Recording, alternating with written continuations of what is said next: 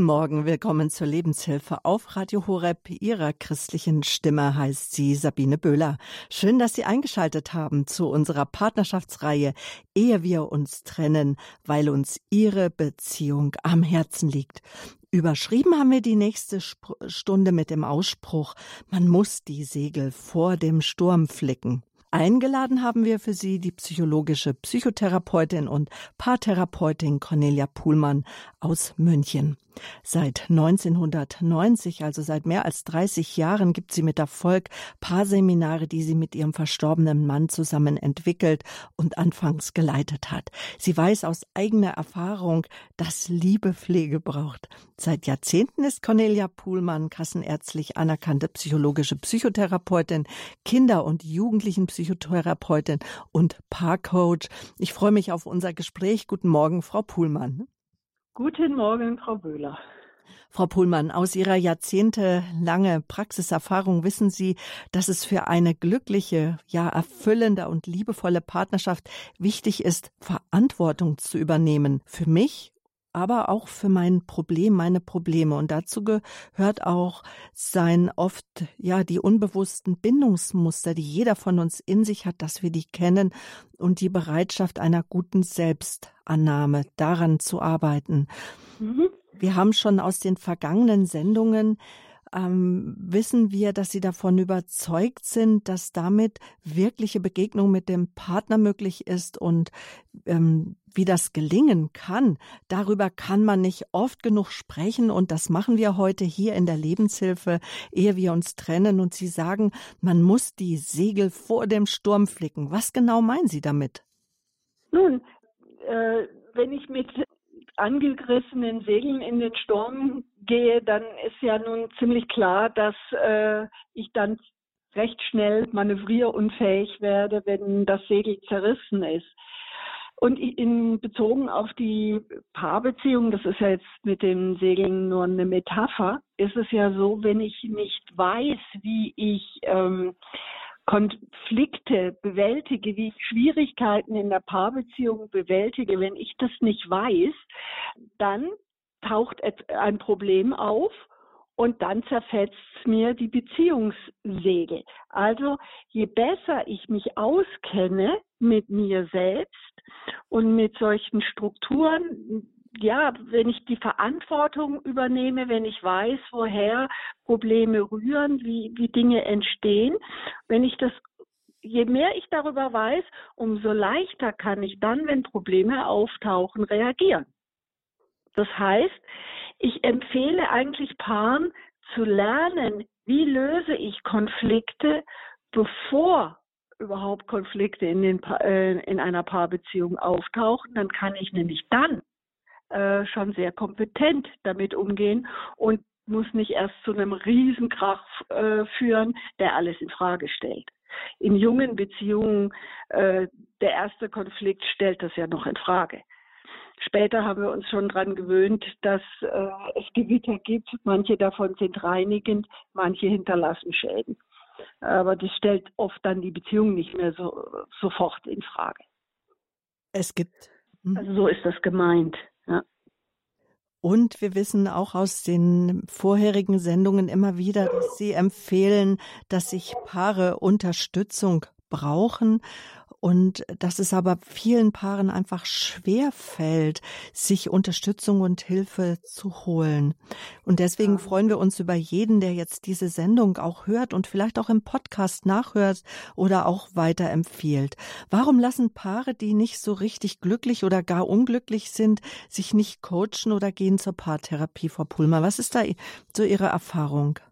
Naja, als erstes muss ich mir mal eingestehen, dass es keine äh, konfliktfreien Beziehungen gibt, höchstens konfliktfähige. Ich muss mir mal eingestehen, äh, dass jetzt einfach abwarten und dass es von allein wieder gut wird, dass das jetzt eben doch nicht stimmt. Ja, das ist jetzt erstmal ein wesentlicher Schritt, dass ich sage, ja, das kriegen wir wieder hin zu merken, vielleicht kriegen wir es wieder hin, aber wenn wir uns einen Fachmann nehmen, dann kriegen wir es vielleicht besser hin. Ja? Einfach abwarten reicht halt oft nicht. Aber äh, der Versuch ist doch, äh, wird immer wieder gemacht. Und ich, ich denke auch, ähm, Paare übersehen klassische Krisen dass die Geburt eines Kindes ähm, immer eine äh, Irritation in der Paarbeziehung äh, bringt oder wenn die Kinder heftig pubertieren oder wenn Kinder aus dem Haus gehen, dann wird auch manchmal nochmal deutlich, dass da, äh, wie es um die Paarbeziehung steht, dann kommt das Problem von außen und dann glaube ich, das Problem außen lösen zu müssen, statt zu schauen, was sind denn meine Strukturen, meine Fähigkeiten, reichen die für das Problem oder reichen die nicht? Und gerade was persönliche Themen angeht, da wollen ja ganz viele sich nicht reingucken lassen. Mhm. Da gibt es auch so eine Scham. Darf ich da kurz nachhaken, ja. Frau Pohlmann?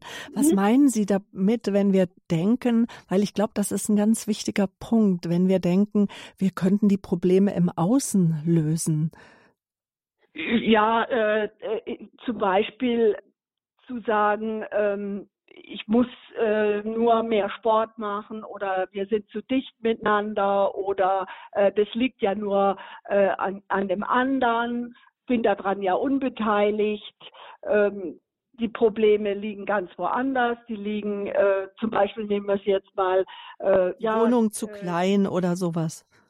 Ja, sowas zum Beispiel. Oder äh, wir haben jetzt so viel Energiekosten oder wir waren lange nicht in Urlaub oder das hat was mit Corona zu tun oder mhm. weiß der Himmel wo. Ja? Mhm. Also da gibt's da gibt's wirklich unendlich viele Themen, äh, auf das ich das aktuelle Problem schiebe bloß um nicht äh, mir selber nahe zu kommen. Das macht uns ja auch Angst.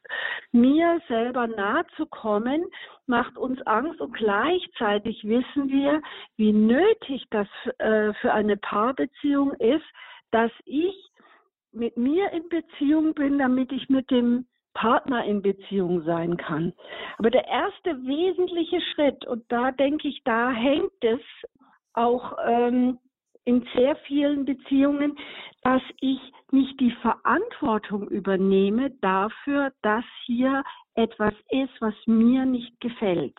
Dass ich merke, oh, dass die Beziehung so, wie wir gestartet sind, wo, als wir uns verliebt haben, das ist nicht mehr so. Ich merke, da ist etwas, was an Tiefe verloren hat, an Verbindung verloren hat da, da ist so viel Alltag reingekommen. Ja? Und natürlich zieht der Alltag und die Überforderung im Alltag, die, die wir äh, allgegenwärtig erleben, äh, viele von uns sind einfach überfordert mit Beruf, Familie, das alles unter einen Hut zu kriegen. Das ist von vornherein schon angelegt als Überforderung. Und dann sind wir im Außen, im Machen, im Tun und verlieren uns selbst und den Partner. Und auf einmal merken wir dann, dass wir unzufrieden sind. Und dann suchen wir das Problem wiederum außen, statt zu merken, mal hinzugucken, ich bin unzufrieden. Was macht mich unzufrieden? Was fehlt mir? Das wäre ein Beispiel Verantwortung zu übernehmen. Ja? Ähm, wenn ich an meiner an meinen äh, Verantwortung dafür übernehme, wie sind denn meine Beziehungsmuster? Wie ist denn die Beziehung mit mir selbst? Und wie kann ich für wirkliche Be Begegnung mit meinem Partner suchen? Das sind diese drei Faktoren, die so wichtig sind für eine gelingende Paarbeziehung. Ja? Also die Verantwortung dafür zu übernehmen, dass ich selber ein Teil des Konflikts mhm. bin. Und die Frage ist, welcher Teil des Konflikts bin ich? Ja? Gesamtgesellschaftlich sind wir nicht gewöhnt, Verantwortung zu übernehmen. Ich glaube fast, das ist das ein wesentliches Thema unserer Gesellschaft. Es wird mehr Zeit dafür verwendet, den Schuldigen zu, äh, zu suchen und wenn wir den dann haben, dann ist ja alles gut. Und das erleben wir ganz massiv in der Politik, Die äh, Regierung äh, beschuldigt die Opposition äh, in der vorigen Legislaturperiode was verkehrt zu machen. Die Opposition beschuldigt jetzt die Regierungsparteien. Es geht so hin und her und das Gleiche finden wir auch in den persönlichen Beziehungen, also sei es jetzt beruflicher, freundschaftlicher oder romantischer mhm. Natur. Die Verantwortung wird abgeschoben. Der Haken dabei oder das Problem dabei ist, wenn ich die Verantwortung von mir wegschiebe, ist, dass ich sozusagen abhängig bin vom Handeln oder Nichthandeln des anderen. Also ich gerate auf diese Art und Weise letztendlich in eine Opferrolle. Ich ergehe mich in Anklagen und Vorwürfen. Und oder ich, ich bleibe einfach beim Klagen. Ja? Und so eine äh, klagende Opferrolle äh, macht letztlich total unzufrieden. Das weiß jeder. Ja? Äh, und das macht nicht nur unzufrieden, es macht und schränkt mich seelisch ein, sondern es macht mich auch körperlich krank. Und das wird leicht und gern mal übersehen. Körper und Seele sind nun mal eine untrennbare Einheit. Und Psychosomatik, also der Somat, äh, Soma der Körper, Psyche die Seele, die Psychosomatik ist ein Pflichtfach für jeden Arzt heutzutage. Es gehört zur Ausbildung. Und Hausärzte und Gynäkologen dürfen gar nicht zur Facharztprüfung antreten, wenn sie nicht einen Grundkurs in psychosomatischer Grundvorsorge äh, besucht haben. Ich habe bisher in diesen Kursen auch mitgearbeitet. Das ist wirklich spannend und äh, erfahrene Hausärzte wissen, wie viele Patienten eher psychosomatisch als somatisch krank sind. Und was ich auch ganz spannend finde jetzt im, äh, im Zusammenhang mit Corona, ich habe ähm, einige, ja, so ein halbes Jahr bevor Covid-19 uns alle äh, sehr getroffen hat, ein, äh, eine Studie in, in der Fachzeitschrift Der Nervenarzt gelesen äh, über Coronaviren. Die gibt es ja schon länger. Vor Covid-19 gab es andere Covid-Viren äh, schon. Die waren aber nicht so heftig wie jetzt Covid-19. Die haben eher nur Erkältungssymptome verursacht.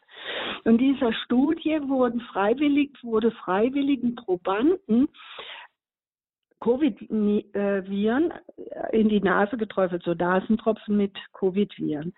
Und manche sind, haben diese Erkältungssymptome entwickelt und andere nicht. Und dann hat man untersucht, was sind die Faktoren, dass der eine erkrankt und der andere nicht erkrankt. Und was hat man festgestellt? Das war für alle sehr überraschend. Die, die über gute Paar- und Familienbeziehungen verfügten, erkranken signifikant weniger, ganz deutlich weniger. Und äh, das hat mir als äh, äh, glühende Verfechterin von äh, sorgen Sie gut für Ihre Paarbeziehung, flicken Sie die Segel vor dem Sturm, natürlich sehr gefreut, das zu lesen, das wissenschaftlich bestätigt zu bekommen äh, von äh, verschiedenen Forschern äh, auf der Welt, die zum gleichen Ergebnis kamen.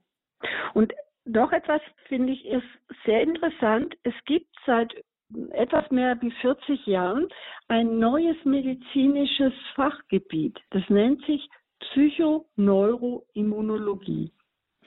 Das heißt, es wird untersucht, wie die Psyche des Nerven und das Hormon und das Immunsystem zusammenarbeiten.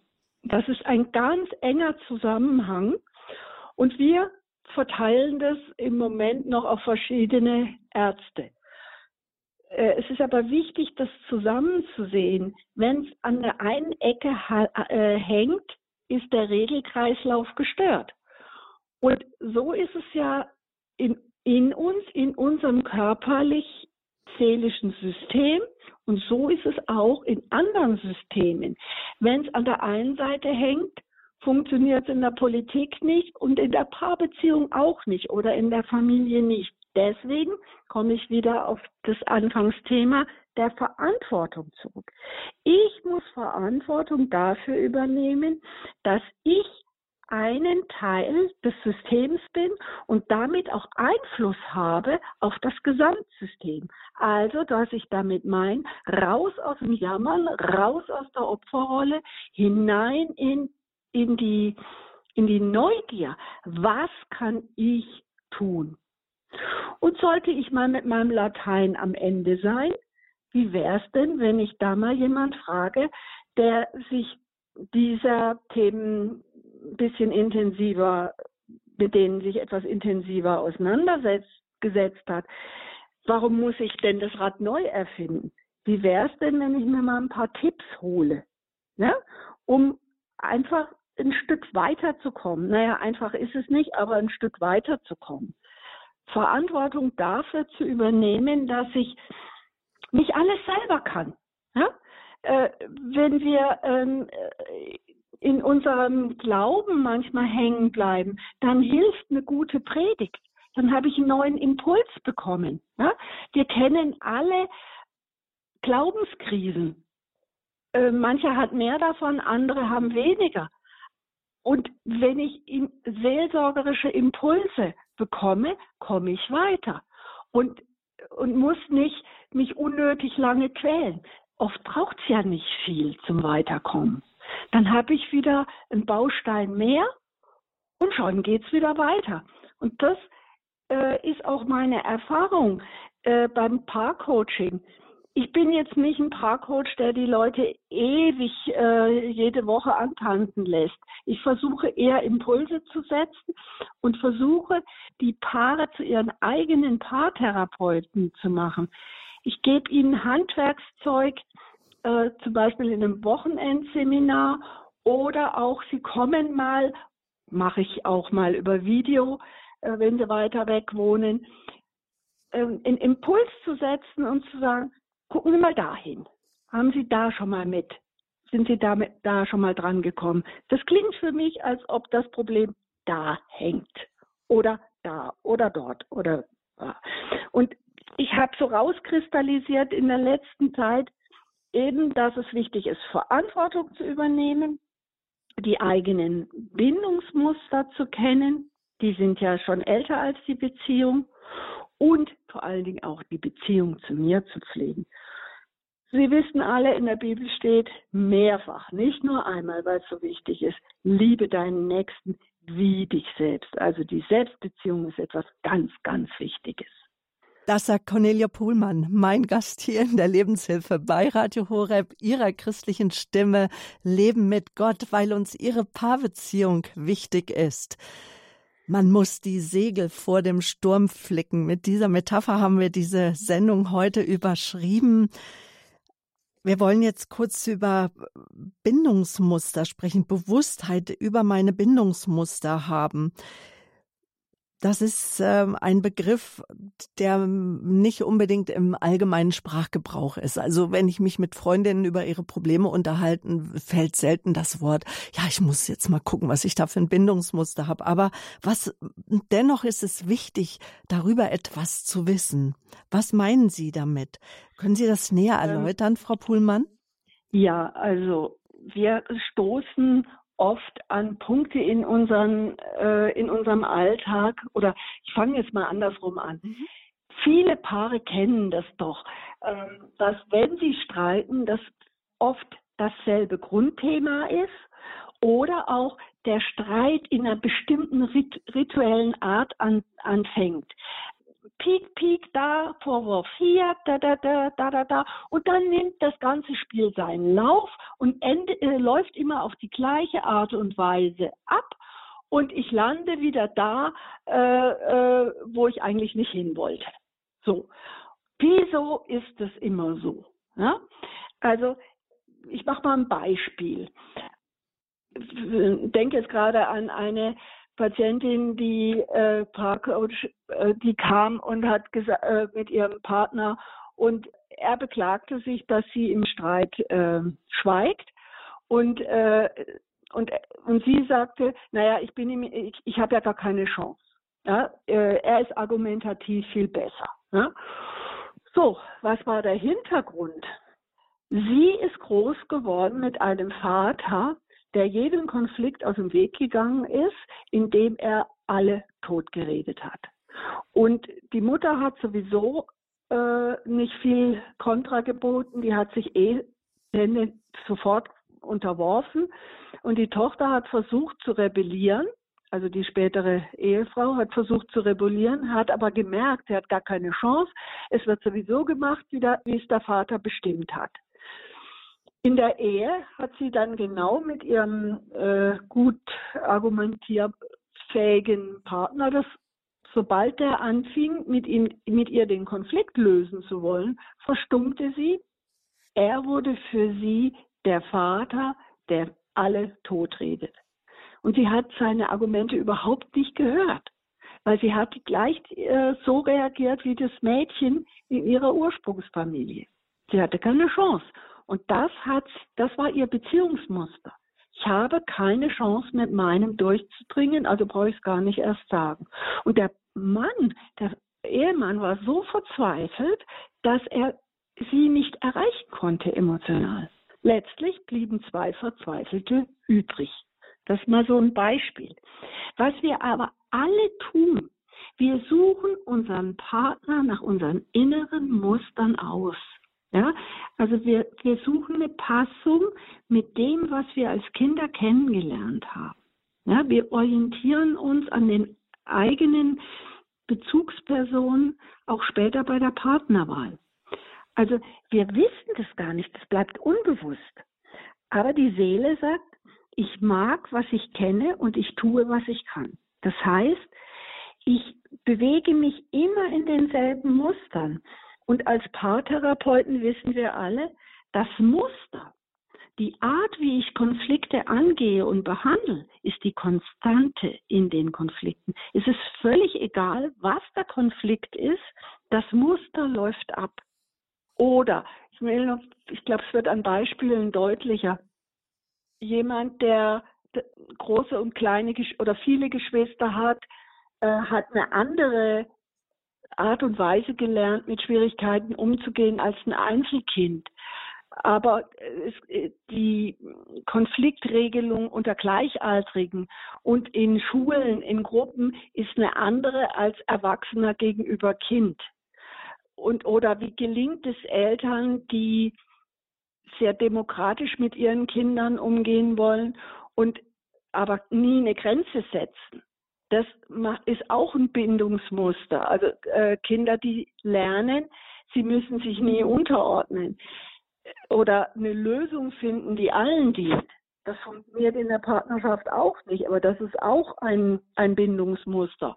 Oder äh, sehr häufig höre ich auch die, die Problematik, wenn es äh, Konflikte gibt, will der eine Partner so lange reden, bis der Konflikt ausdiskutiert ist und der andere sagt, ich muss erstmal zur Ruhe kommen, ich muss erstmal Abstand äh, gewinnen und mal erst in mir spüren, was da los ist oder was der eigentliche Konflikt ist oder was ich will.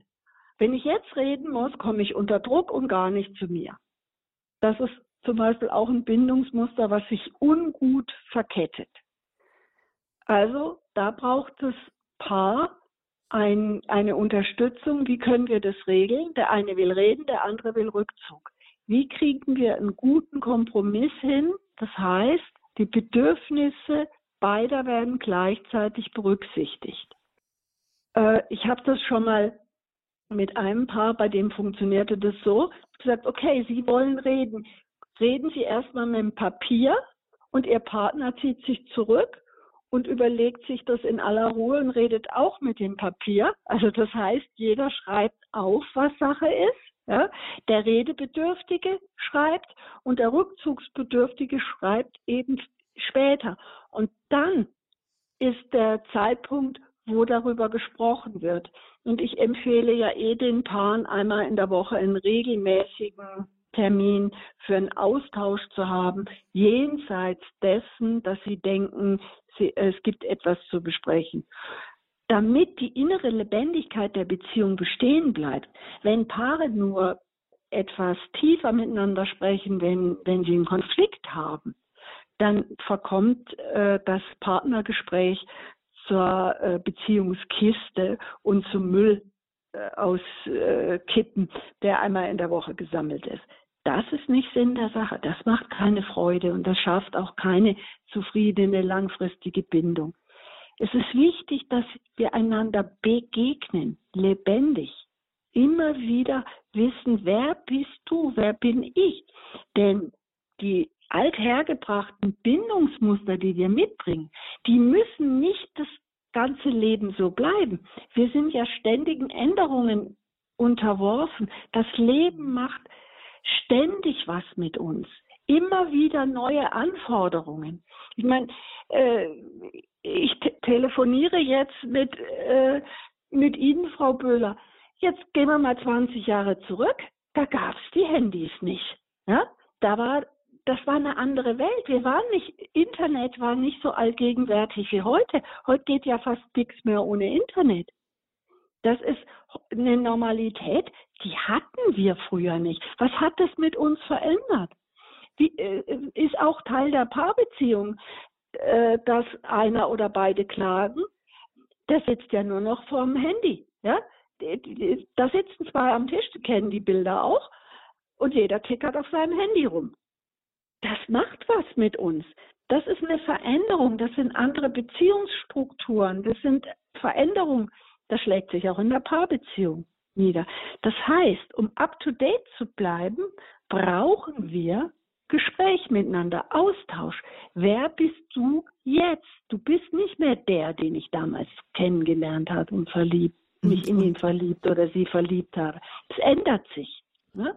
Und um zurückzukommen auf die Beziehungsmuster, je besser wir uns selber kennen, desto besser ist es ja auch dann in diesem Zwiegespräch auch meinem Gegenüber zu sagen, wie es mir tatsächlich geht, weil das ähm, stelle ich mir immer wieder schwierig vor, aus dem Alltag heraus dann das sogenannte Zwiegespräch oder ein Gespräch zu führen mit dem Partner. Aber ich will nochmal unseren Sendungstitel aufgreifen. Man muss die Segel vor dem Sturm flicken und flicken, das will auch gelernt sein.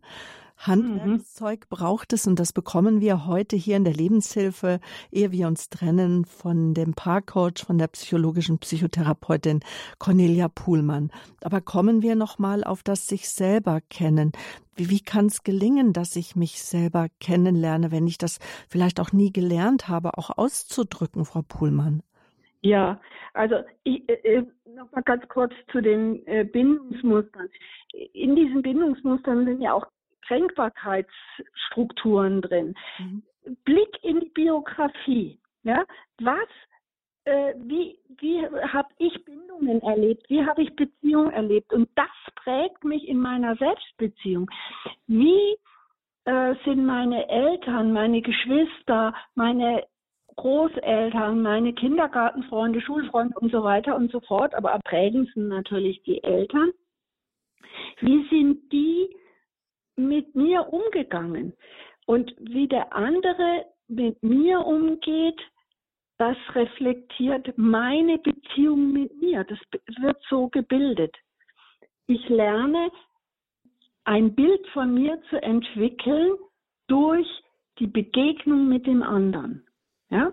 Und eine gute Selbstbeziehung zu mir zu haben, ist ganz, ganz wichtig, damit ich nicht das, was ich mir selber nicht geben kann, von meinem Partner erwarte und ihn unter Druck setze. Das ist nämlich, wer will von seinem Partner unter Druck gesetzt werden?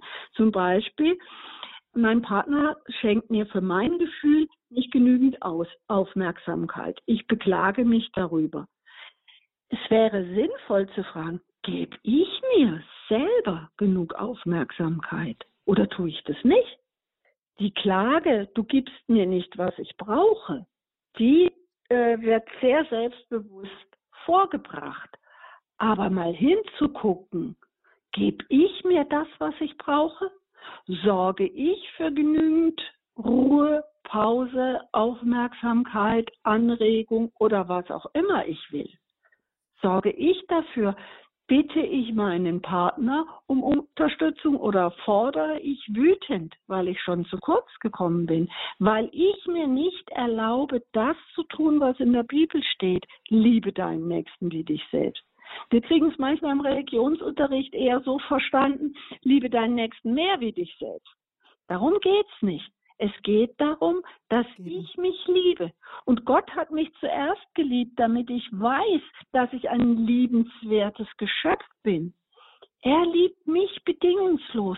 Jetzt könnte ich doch mal anfangen, mich wenigstens etwas anzunehmen. Dazu gehört nämlich, dass ich aufhöre, ständig an mir herum zu kritisieren, sondern auch mir mal einen Fehler erlauben weil wir wissen alle, aus Fehlern lerne ich am allermeisten. Ja? Wenn ich aber ständig an mir herum kritisiere, dann mache ich mich ja auch zum freiwillig und billig zum Opfer von Menschen, denen ich sowieso nie recht machen kann. Und ich glaube, dass es so wichtig ist, mit mir gut umzugehen, mit mir im guten Kontakt zu sein. Sonst fange ich nämlich an zu kompensieren. Dann versuche ich die Bestätigung von außen zu kriegen. Macht, Geld, Bewunderung, äh, Sex, der nicht Akt, äh, Akt der Zuneigung ist, sondern nur dazu dient, mir meinen eigenen Mangel an Beziehung zu mir selbst äh, zu kompensieren. Dann wird es zu einer Sucht und bei einer Sucht werde ich nie, komme ich nie in den Frieden, sondern ich brauche immer mehr Suchtmittel. Wenn ich aber die Liebe habe, die Beziehung zu mir, dann kann ich auch liebend mit anderen umgehen. Und weil das so ist, liebt uns Gott. Also was zu einer guten Selbstbeziehung führt, wenn ich sie von zu Hause nicht äh, mitgekriegt habe, wie wenige die Eltern tun zwar, was sie können, aber sie können ja auch nur aus der Liebesquelle schöpfen, die sie äh, selber erfahren haben. Also es geht nicht darum, ähm, Elternblaming zu machen, sondern es geht darum, Verantwortung für mich zu übernehmen. Mitgefühl und Barmherzigkeit mit mir und meinen Unzulänglichkeiten, das ist eine ganz wichtige äh, Möglichkeit, zu, äh, mehr Selbstbeziehung zu lernen. Und Jesus ist im Grunde die Barmherzigkeit in Person. Äh, und er hat diese Barmherzigkeit für jeden von uns. Er hat so als Mensch gelebt äh, und hat jeden Menschen integriert in seine Barmherzigkeit und hat eine tiefe Einheit mit sich und Gott gebracht, uns Menschen und hat auch, das finde ich auch spannend, eine die, diese Verhärtungen äh, der vermeintlichen Gesetzestreue, wie oft hat er äh, ganz, äh, ganz gezielt am Sabbat geheilt, um genau das in Frage zu stellen. Geht es jetzt hier um einen Gottesdienst oder um Gesetzestreue? Und Heilung ist ein Dienst am Menschen von Gott. Also was ist jetzt wichtiger? Ist die Liebe wichtiger oder äh, dem Gesetz treu zu bleiben? Und er ist dafür angefeindet worden und hat sich auch geärgert. Und wir finden in der Bibel auch Stellen, wo er ärgerlich und zornig war. Zum Beispiel in dem Tempel, wo er die Tische der Geldwechsler und Wucherer umgeworfen hat. Da war er ziemlich zornig. Gleichzeitig hat er immer wieder sein Herz geöffnet. Und darin ist er unser großes Vorbild. Ich öffne mein Herz für mich. Und wenn ich mein Herz für mich geöffnet habe, in der Beziehung zu Gott, dann habe ich die Kraft, es auch wieder für andere zu öffnen und eben nicht meine Ansichten, Meinungen über mich und andere gefärbt durch meine Stimmung zu pflegen. Die Jesus-Botschaft ist Herzöffnung. Jesus bietet uns diese sichere Bindung an. Und der Papst Franziskus hat mal gesagt, die Sünde gegen den Heiligen Geist ist nicht an die Barmherzigkeit Gottes zu glauben. Also sind wir barmherzig mit uns selbst, haben wir eine gute Selbstbeziehung, gelingt uns die Liebe fürs Gegenüber, dann kann ich die, die Verantwortung übernehmen. Dann muss ich nicht gucken, dass ich unschuldig bleibe, sondern ich kann mich tief verbinden mit dem, wer ich bin, fehlerhaft, in Konfliktmustern von früher gefangen, die ich dann anschauen kann, wenn ich aufhöre, mich zu verurteilen. Dann geht das. Wenn ich aber keine Barmherzigkeit mit mir habe, dann verschließe ich mich, dann werde ich still, hart, bitter. Und dann kann ich nicht mehr begegnen. Und die Sehnsucht ist doch, dass ich Gott begegne, dass ich meinem Partner begegne, dass ich mir begegne. Das ist doch unsere tiefste Sehnsucht, dass wir in der Begegnung bleiben. Und was heißt jetzt Begegnung? Begegnung heißt eigentlich das tiefe Interesse am Gegenüber, die Neugierde am Gegenüber nicht zu verlieren. Und nicht mir, zu, mir erdreisten zu glauben, ich würde den anderen kennen. Wie oft hören wir unseren Partner nicht mehr zu und äh, meinen schon zu wissen, was er jetzt als nächstes sagt. Damit gehen wir davon aus, dass er unberührt bleiben würde. Und Verbundenheit, wirkliche Begegnung, da entsteht Verbundenheit, die selbst dann vorhanden bleibt, wenn ich den anderen mal auf den Mond schießen könnte. Ja? Also wir, wir wissen alle, dass, der, äh, dass manch einer mal was tut. Äh, nehmen wir mal ein pubertierendes Kind, die äh, benehmen sich manchmal so daneben, dass ich gar nicht weiß, wie ich damit umgehen könnte. Gleichzeitig weiß ich in der Tiefe, die Verbundenheit, die Liebe zu diesem Kind bleibt, egal was es veranstaltet. Und äh, so eine tiefe Begegnung, das ist eine Verbundenheit, egal was außen passiert. Und wenn ich diese Verbundenheit mit mir spüre, dann kann ich sie auch in die Beziehung bringen. Das ist, ja, das sind die wesentlichsten Dinge, dass ich Verantwortung für mich übernehme, hinschaue, was sind denn meine Bindungsmuster, die ja unbewusst sind, und an einer guten Selbstbeziehung mit mir arbeite und in die wirkliche Begegnung mit meinem Partner gehe, zum Beispiel mit regelmäßigen Zwiegesprächen. Da, darüber habe ich mit Frau Böhler auch schon genau, mal eine Sendung gemacht. Mhm. Dankeschön bis hierhin, Frau Puhlmann. Wir wollen noch die Hörer ja einladen, und Sie fragen, liebe Hörerinnen und Hörer, ehe wir uns trennen, unsere Reihe Die Lebenshilfe hier bei Radio Horeb, die Sendung, in der auch Sie mitsprechen, in der wir wissen wollen, wie es Ihnen geht, in der wir auch mit Ihnen in Beziehung treten wollen. Welche Erfahrungen haben Sie gemacht im Flicken der Bindungssegel? Was ist gelungen? Wo haben Sie Fragen? Frau Puhlmann steht Ihnen jetzt für Fragen zur Verfügung. Und die Nummer hier zu uns ins Münchner Radio Horeb Studio, das ist die 089 517 008 008 089 517 008 008. Gleich nach der Musik geht's weiter hier in der Lebenshilfe bei Radio Horeb Leben mit Gott.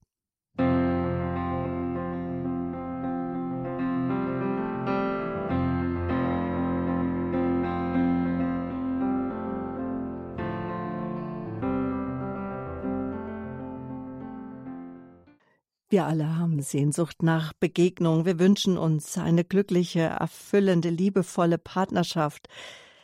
Daher haben wir die Reihe Ehe wir uns trennen vor Jahren ins Leben gerufen, weil uns ihre Beziehung wichtig ist, weil wir einfach mit ihnen gehen möchten und wir laden dazu erfahrene Paartherapeuten ein. Heute haben wir die psychologische Psychotherapeutin und Paarcoach Cornelia Puhlmann hier auf Sendung. Man muss die Segel vor dem Sturm flicken. Das ist ihr Appell. Und wir haben sie eingeladen und gefragt, ja, wie es ihnen denn gelingt, ihre Segel zu flicken. Angerufen hat uns jetzt schon eine Hörerin aus Regensburg, die ich jetzt herzlich begrüßen möchte, Frau Leminski. Grüß Sie Gott.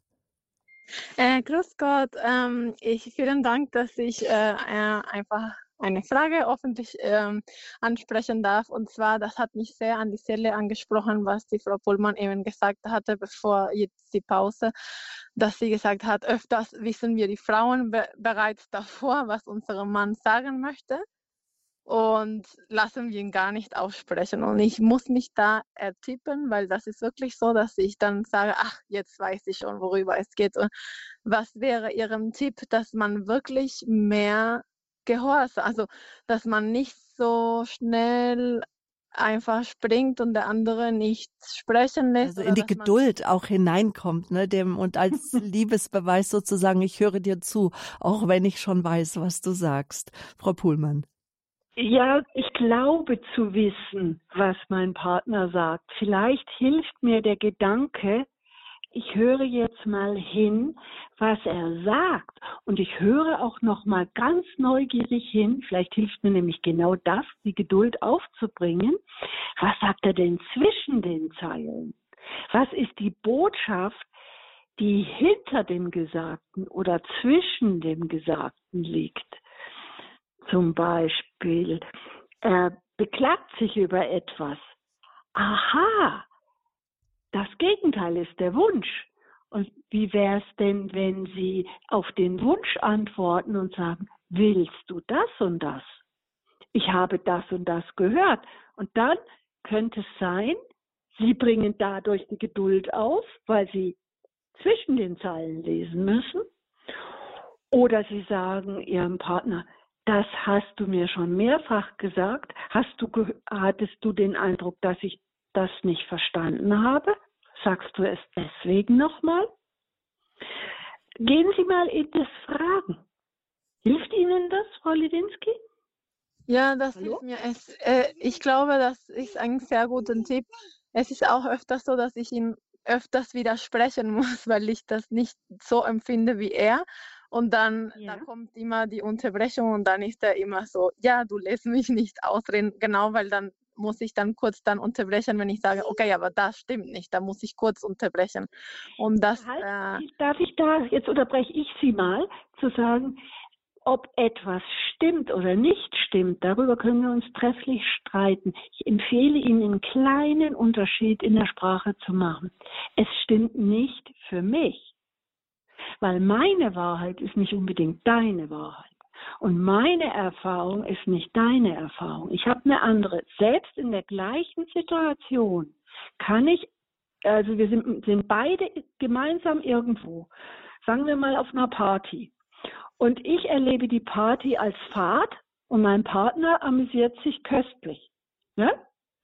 Und das ist dieselbe Veranstaltung, die aber unterschiedlich ausgewertet wird. Und das ist ganz normal. Ich habe eine andere Lebenserfahrung mitgebracht. Ich bin anders strukturiert als mein Partner.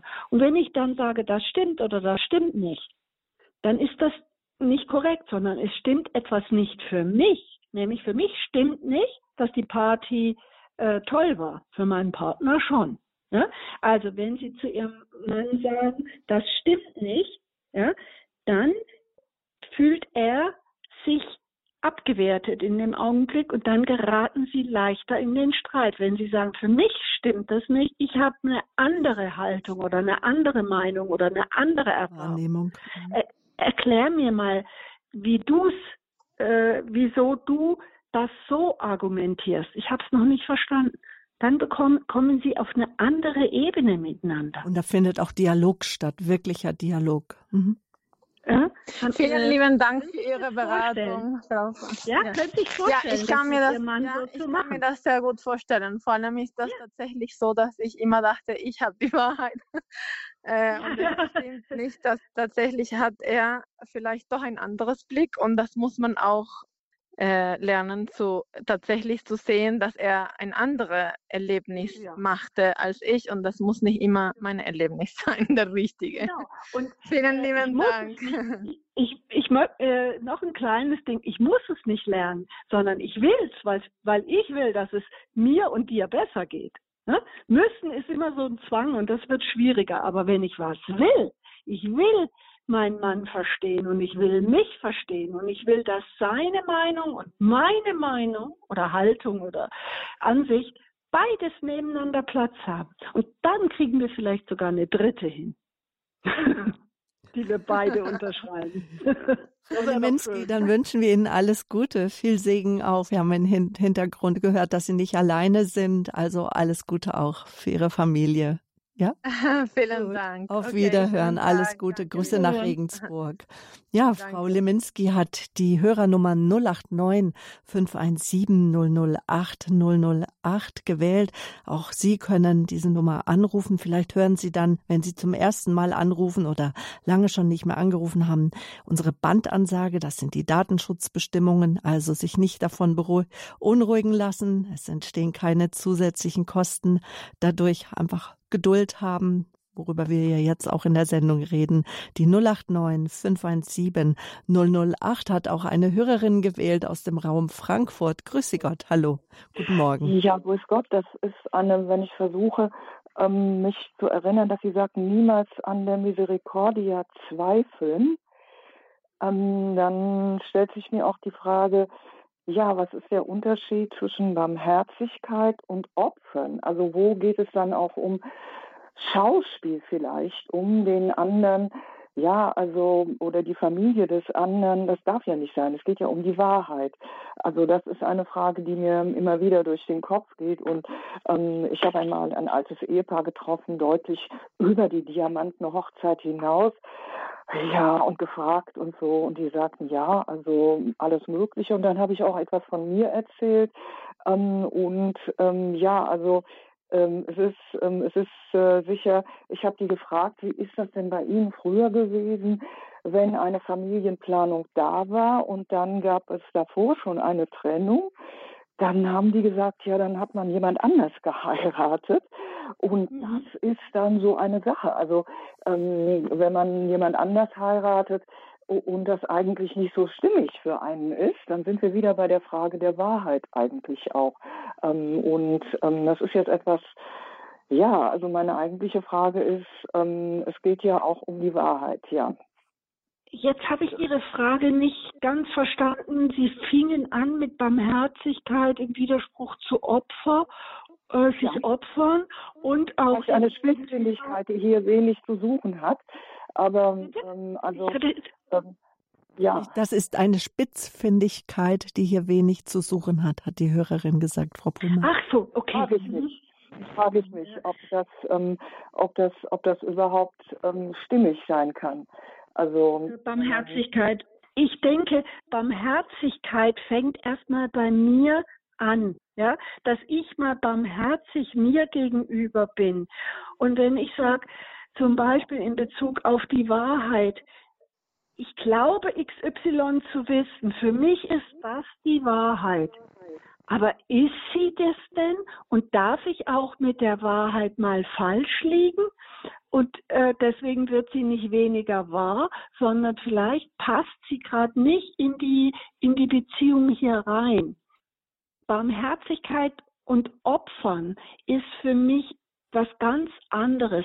Wenn ich barmherzig bin mit jemand, der mir, der mich vielleicht belügt, ne, um, um jetzt die ähm, Brücke zur Wahrheit, Nicht-Wahrheit äh, zu schlagen, dann ihn da vielleicht auch mal drüber nachzudenken oder vielleicht auch Gegenüber zu fragen, hast du Angst, verurteilt zu werden, wenn du zugibst, dass du da falsch lagst oder dass du da gelogen hast. Wenn mir je, mich jemand offenbart, dass er ein Fehlverhalten zeigt und ich kann mit Barmherzigkeit darauf reagieren, das ist eine große Freundlichkeit mir und dem anderen gegenüber. Vom Opfern äh, halte ich nicht viel, wenn es nicht durch tiefe Liebe getragen werden kann. Denn jemand, der sich opfert, wird äh, und äh, für dieses Opfer keinen Ausgleich kriegt, der wird bitter und, äh, und irgendwann wird er hart. Äh? Also entweder ist er letztlich in sich verhärmt oder er wird hart und un unbarmherzig mit anderen. Es geht um die Herzöffnung. Und also mit dem, ich opfere mich, damit es dir gut geht, da weiche ich dem Konflikt aus. Ich weiß jetzt nicht, ob ich Ihre Frage beantwortet habe. Doch, sehr, sehr gut. Vielen Dank. Ähm, ja. Und ja. begonnen hatten Sie ja mit, ja. begonnen hatten Sie ja mit, damit, mit der Gnade. Und ähm, Genau. Ich habe da ein Buch von Elisabeth mhm. Lukas. Das spielt jetzt nicht in der Ehe. Die, die Eltern haben sich bei ihr für ein Fehlverhalten ihrerseits dann entschuldigt, ja, mhm. Ähm, mhm. weil sie es gesehen haben. Und dann sagt sie, dass nur so geht das. Das ist dann das mhm. Geschenk, dass sie es eingesehen haben. Die hatte ihre Uhr vergessen, aber es geht ja da nicht um eine Ehebeziehung, sondern nee. um. Ähm, ist egal. Ist egal.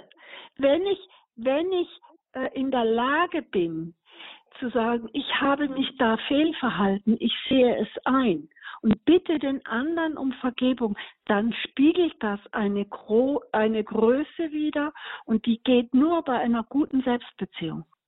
Dann kann Gut, ich aber da haben wir das Beispiel des Kindes oder der Menschen, die sehr früh schon in eine Beziehung oder Ehe hineingehen und das noch gar nicht so erkennen können. Ja, aber das ist ein ja, bisschen. Das lässt sich auch währenddessen lernen. Ich muss nicht, ich muss nicht alles äh, äh, können. Ja? Also ich darf mein Leben lang lernen. Also äh, ich lerne ständig weiter. Ja? Ja. Und ich glaube, ich werde das tun, bis ich äh, ins Grab sinke. Und wahrscheinlich lerne ich im Himmel weiter.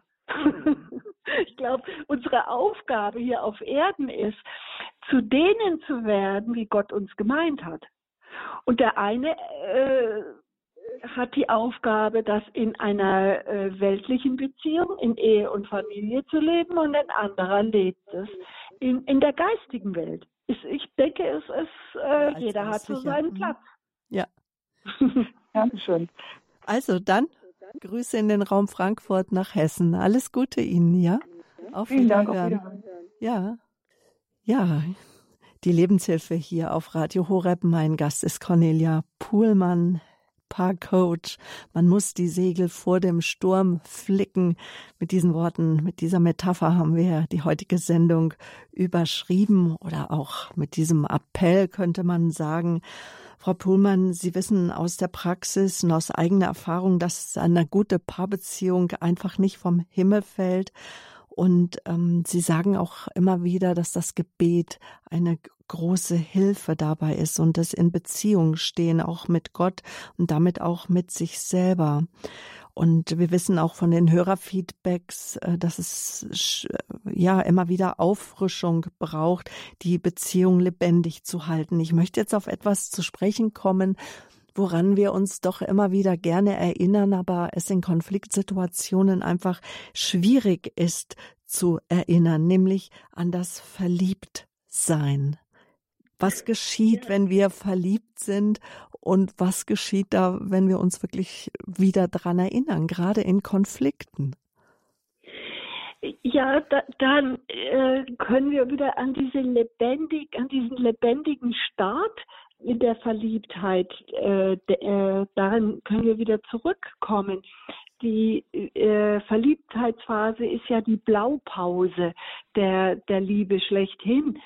Äh, da werden zum Beispiel die Bindungsmuster äh, sehr deutlich. Wenn wir uns verlieben, dann ist der, äh, der andere Neuland. Alles ist neu. Ich weiß es nicht. Ich kenne ihn nicht. Aber da haben wir schon jemand äh, gesucht, der zu unseren Mustern passt. Ja? Manche Verliebte sagen, manchmal denke ich, als würde ich meinen äh, neuen Partner äh, schon ewig kennen. Also diese Vertrautheit, das, das hat mit den Bindungsmustern zu tun. Und in der Verliebtheit ist ja noch alles offen, alles möglich. Ich glaube überhaupt nicht, dass wir je einen Konflikt haben werden. Ja? Äh, und wenn ich in, in der Konfliktsituation daran anknüpfe, dass ich ja dachte, der ist jetzt der Richtige für mich. Äh, äh, mit dem will ich, will ich wirklich in die Tiefe geraten. Der ist es für mich oder diejenige ist es für mich. Und im Konflikt ist ja genau das Gegenteil der Fall. Da denke ich, der, die oder derjenige ist der Falsche. Und wenn ich sage, Moment mal, es gibt mein, ich habe mit dem Inbrunst tiefster Überzeugung gesagt, du bist der, die Richtige. Dann kann ich im Konflikt daran anknüpfen und was gibt mir dann die Kraft zu sagen, da gibt's was, was richtig ist und im Moment spüre ich das nicht, aber ich weiß, dass das da ist.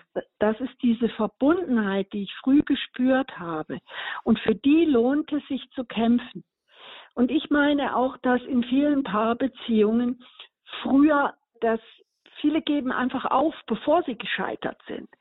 Das heißt ja nicht unbedingt, dass die sich trennen dann, sondern dass sie sich zurückziehen aus der Beziehung, statt für die Beziehung äh, sich zu investieren in die Beziehung. Also wie zum Beispiel durch das Zwiegespräch auch nach Möller. Ja, genau. Zwiegespräche sind auch ein Konfliktvorbeugungs eine Konfliktvorbeugungsmethode. Äh, ich denke gerade auch an den SAP Top-Manager, der gesagt hat, es macht keinen Sinn, dass wir äh, nur Lösungen für unsere äh, Kunden entwickeln, wenn sie uns die Probleme melden. Nein, wir müssen immer schon einen Schritt vor den Problemen sein. Und genauso wie das bei SAP ist, äh, also äh, so sollte es in der Paarbeziehung sein. Die Zwiegespräche, die Sie in, den, in meinen Wochenend-Paarseminaren lernen können, die dienen dazu, dass wir die Konflikte schon lösen, bevor die Konflikte überhaupt virulent geworden sind, das heißt ausgebrochen sind. Ich weiß, dich, ich weiß, was dich im Moment umtreibt. Du erzählst mir in diesem Zwiegespräch, was bewegt dich im Moment am meisten? Also das ist das Thema. Was bewegt mich im Moment am meisten? Das teile ich dir mit und bin neugierig, was bewegt dich im Moment am meisten? Und da kann ich ja schon hören, wo braucht der andere Unterstützung, Hilfe oder wo erzählt er mir etwas, was auch mich anregt, begeistert? Und wenn ich das ins Leben, in den Alltag unserer Beziehung bringe, und das ist nicht unbedingt nur eine Zeitfrage, sondern eine Beachtungsfrage. Dann entsteht daraus schon mal kein Konflikt. Oder ich löse das, was den anderen bedrückt, aber noch nicht schlimm ist.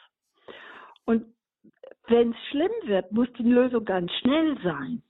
Wenn es nur so ein Thema ist, dann habe ich auch noch Zeit, einen Weg zur Lösung hinzuentwickeln. Also ich kenne Paare, die mittlerweile seit über 30 Jahren Zwiegespräche machen und mir sagen, wissen Sie, Frau Puhlmann, ohne Zwiegespräche wären wir lang nicht mehr zusammen. Wir wären lang kein Paar mehr. Aber die Zwiegespräche haben eine so tiefe Verbindung zwischen uns geschaffen. Und wenn wir mal eins auslassen, wir merken, wie es uns fehlt. Dann machen wir in der nächsten Woche zwei. Also das begeistert mich immer wieder. Also ich führe sie ja auch regelmäßig es ist ja nicht so, dass ich das nicht selber anwende, was ich äh, vermittle. Ich, ich weiß für mich selber, was der Wert daran ist. Also in meine eigene Paarbeziehung ist mir natürlich, also es wäre mir peinlich als Paarcoach eine, äh, eine nicht zufriedene und nicht glückliche Beziehung zu führen. Ich sage immer, es gibt keine konfliktfreie, aber eine konfliktfähige. Beziehung. Und wer das nachhören will und einfach mehr darüber wissen möchte, wir haben darüber ausführlich letzten Sommer gesprochen. Äh, das Zwiegespräch nach Michael, nach Michael Lukas, das kann nachgehört werden, diese Sendung ähm, auf www.horeb.org.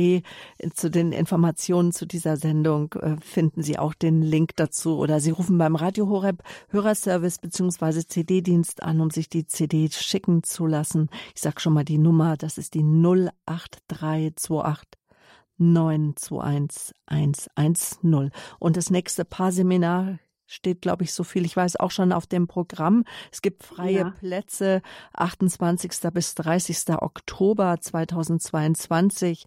Wer Interesse hat, meldet sich gerne bei unserem Gast. Informationen gibt es auf parkcoaching-poolmann.de oder Sie rufen beim Hörerservice an oder Sie klicken auf Radio Horeb. Vielleicht haben Sie auch schon die Radio Horeb App. Da kommen Sie immer wieder auch zu Informationen zu den einzelnen Sendungen. Frau Puhlmann, wie sagt man das immer so schön zum Abschluss eines Gespräches? Ich sage jetzt nicht, lassen Sie uns den Sack zumachen, sondern ich sage, lassen Sie uns das Segel zu Ende flicken. Warum ist es wichtig, einfach die Segel vor dem Sturm zu flicken? Was ist damit einfach gemeint? Was sind da so die wichtigsten Punkte?